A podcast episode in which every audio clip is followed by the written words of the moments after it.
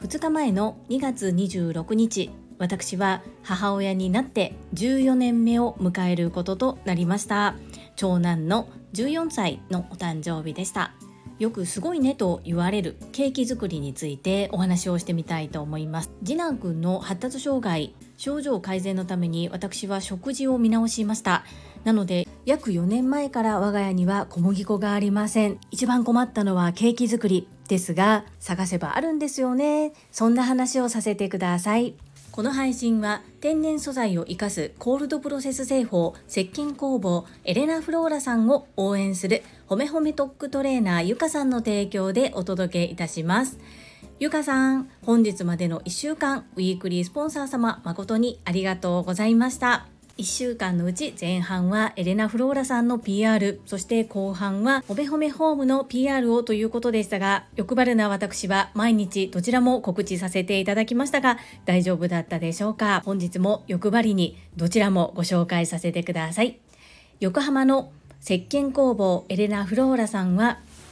約20年以上前敏感肌でかゆみに苦しむお嬢様に少しでも自然で優しいものを使ってあげたいと思ったのがきっかけで自宅のキッチンで石鹸作りを始められました。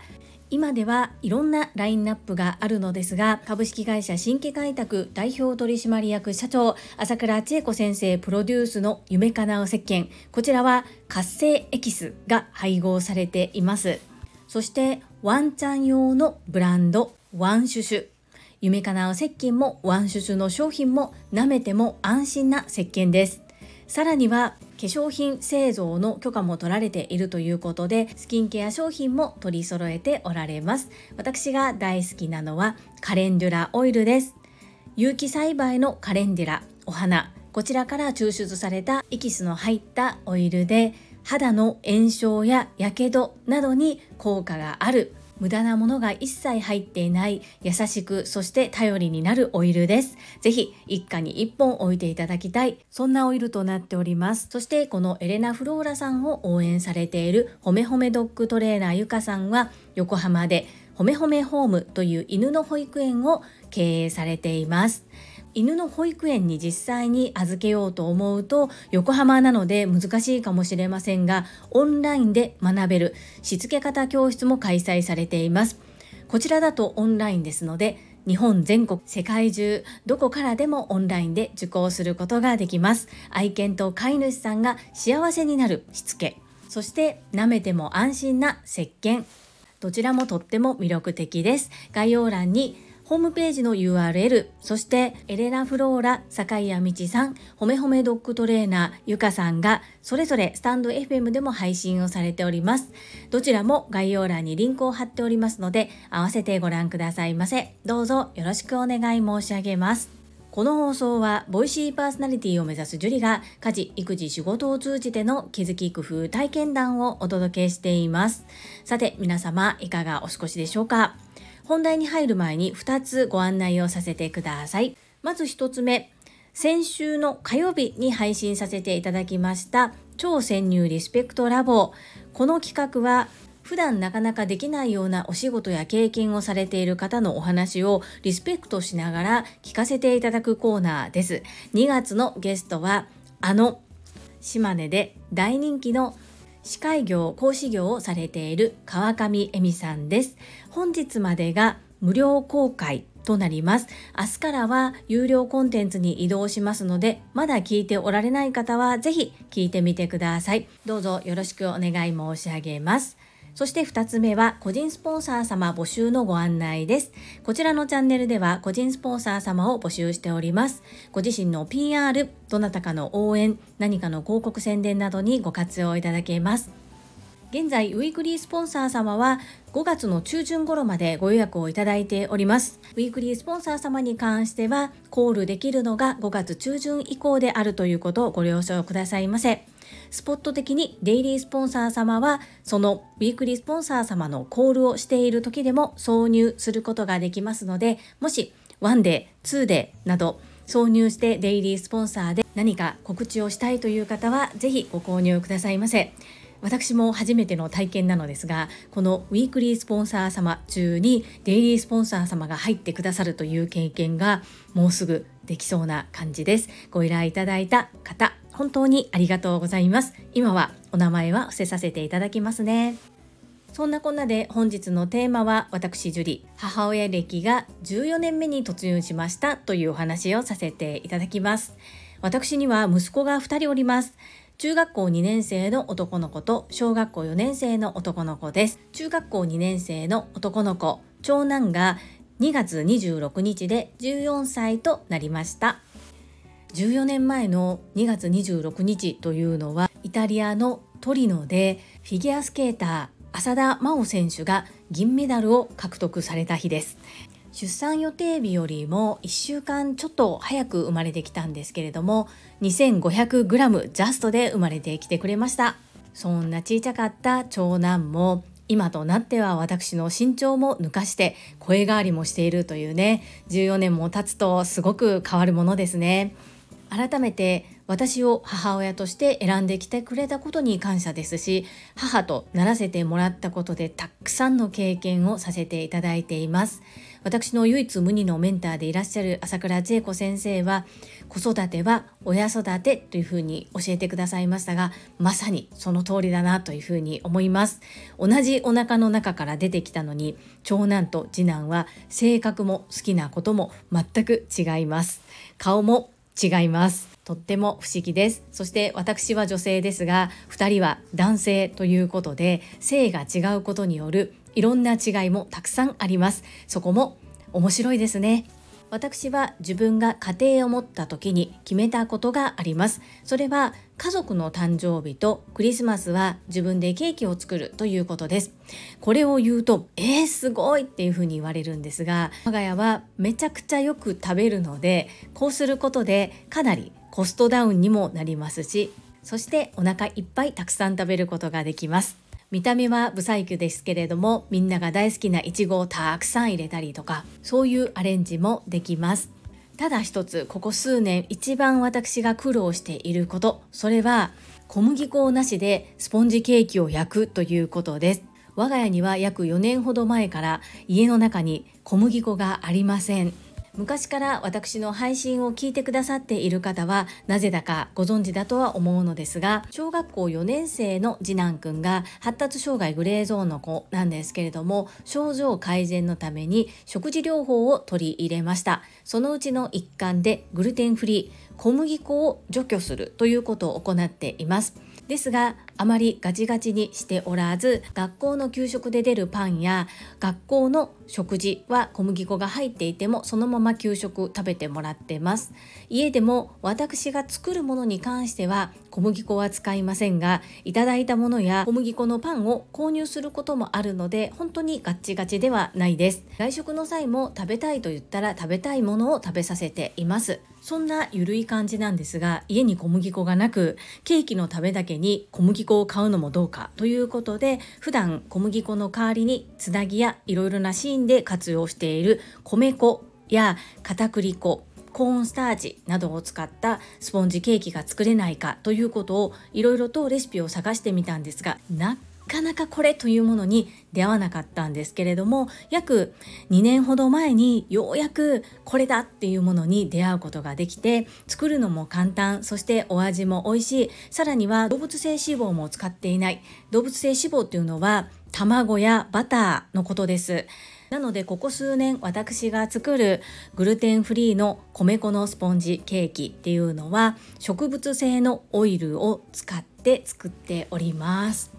なのでやっぱりかなり軽いですね。そしてこれはいくら体に良くても子供たちがイエスというふうに受け入れてくれないと意味がないんですけれどもありがたいことにこのレシピで作ったスポンジケーキは家族全員が大好きです。なので食べた後も胃もたれせず軽い状態ですし体にも優しいということで大活躍しております。そこで気づいたことですがやっぱり知らないことって世の中に多いなというふうに思いました。なので探せばあるしなければ作ればいいということも感じております。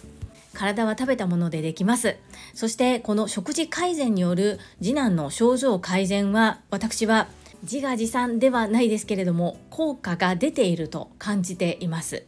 かなりゆるくなんですがそれでも全然違うなというふうに思っています。いろんな角度でアプローチをしていますので100%食事だというふうに言い切ることは難しいと思いますがそれでも母の立場として藁をもすがる思いでどうすれば改善できるのかを考えて取り入れたことに悔いはないですし同じように悩んでいる方も長い目で見て改善したいのであれば是非食事療法を取り入れてみていただきたいなそんな風に思います。私がやってみたいことってたくさんあるんですけれどもそのうちの一つつもやはり日本ではクリニックや病院に行ってもこの発達障害の子に対し食事で改善するというアドバイスやそういった指導はしていただけません。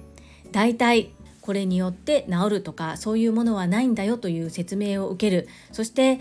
多動が多い場合は本人もしんどいから薬で抑えようというふうな形で薬を提案されます私はちょっとそれは違うなと思ったのでその多動を抑えたりするためのお薬っていうのは一度も使ったことがないですがそれで正解だったというふうに今も思っています。これからも細く長くゆるくなんですけれどもこういった形で家族全員まるっと健康に過ごしていけたらなというふうに思います。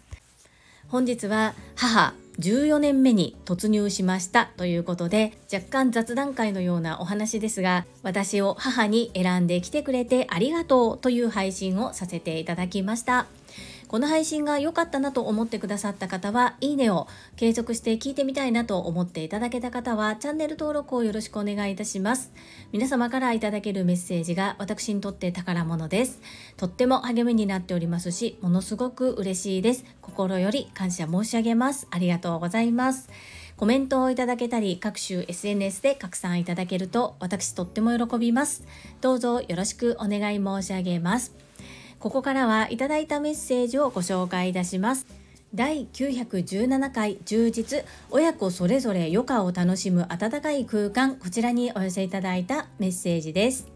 英語学習者と世界をつなぐキューピット英会話講師高橋明さんからです。樹里さんひな祭りのデコ巻きを教えてくださりありがとうございます。我が家はイベント前にデコ巻きがデフォルトになってきました。ハート。メンズは食べ専ですが夫は色の食材にアイデアを出してきます。カナダの友人にも毎回写真でお裾分けしていて楽しんでもらってます。またイベント巻きでお世話になります。高橋明さんメッセージありがとうございます。そしてもうかれこれ1年ですよね。定期的に受講してくださって本当にありがとうございます。オンラインでですが、お会いできてとっても嬉しいです。そしてそうなんですよ。この季節ごとに味わう。そして一度レシピややり方を学べば、そのまま自分でできる方もいらっしゃるんですけれども正直まあ1時間近くかかりますしイベントごとにこう巻くことも楽しんでそのままイベントに突入したいっていう方もいらっしゃると思うんですよね。なので高橋明さんにはお話しさせていただいたのですが過去に巻いたことのある絵柄ですでにレシピをお持ちの方は半額で受講できるよっていうのを今年はやっていこうと思っています。あんまり PR できてないんですけれどももしよかったらまたご利用いただけたらなというふうに思います。そしてまだ受けていない鬼ですね。福くんが鬼はなかったねというふうに言ってくれていたというのも聞いてとっても嬉しかったです。なかなか普段使いにはできないデコ巻き寿司ですので何かのイベントの時とかに巻いていただけたらめちゃくちゃ嬉しいです。そしてこう回を重ねるごとにアキさんの腕もめきめきと上がってこられています。最初はこういうの苦手なんですっていうふうにおっしゃっていたんですがひな祭りこれも若干こう左右のバランスを取るのが難しかったりするんですけれどもとっても綺麗に可愛く巻いてくださってめちゃくちゃ嬉しかったです。お楽しみいただけたということが聞けてすごく感動しました。ぜひ旦那様の色のアイデア取り入れてあげてみてください。味も変わりますし、また違ったものができて楽しいと思います。高橋明さん、メッセージありがとうございます。はい、いただいたメッセージは以上となります。コメントをいただけた高橋明さん、いいねをくださった皆様、そして聞いてくださっている皆様、本当にありがとうございます。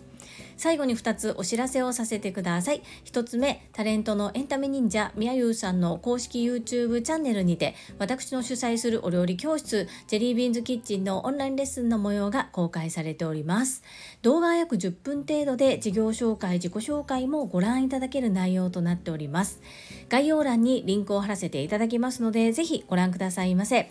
2つ目100人チャレンジャー in 宝塚という YouTube チャンネルにて42人目でご紹介をいただきました。こちらは私がなぜパラレルワーカーという働き方をしているのかということがわかる約7分程度の動画となっております。概要欄にリンクを貼らせていただきますので合わせてご覧くださいませ。どうぞよろしくお願い申し上げます。それではまた明日お会いしましょう。素敵な一日をお過ごしください。スマイルクリエイタージュリでした。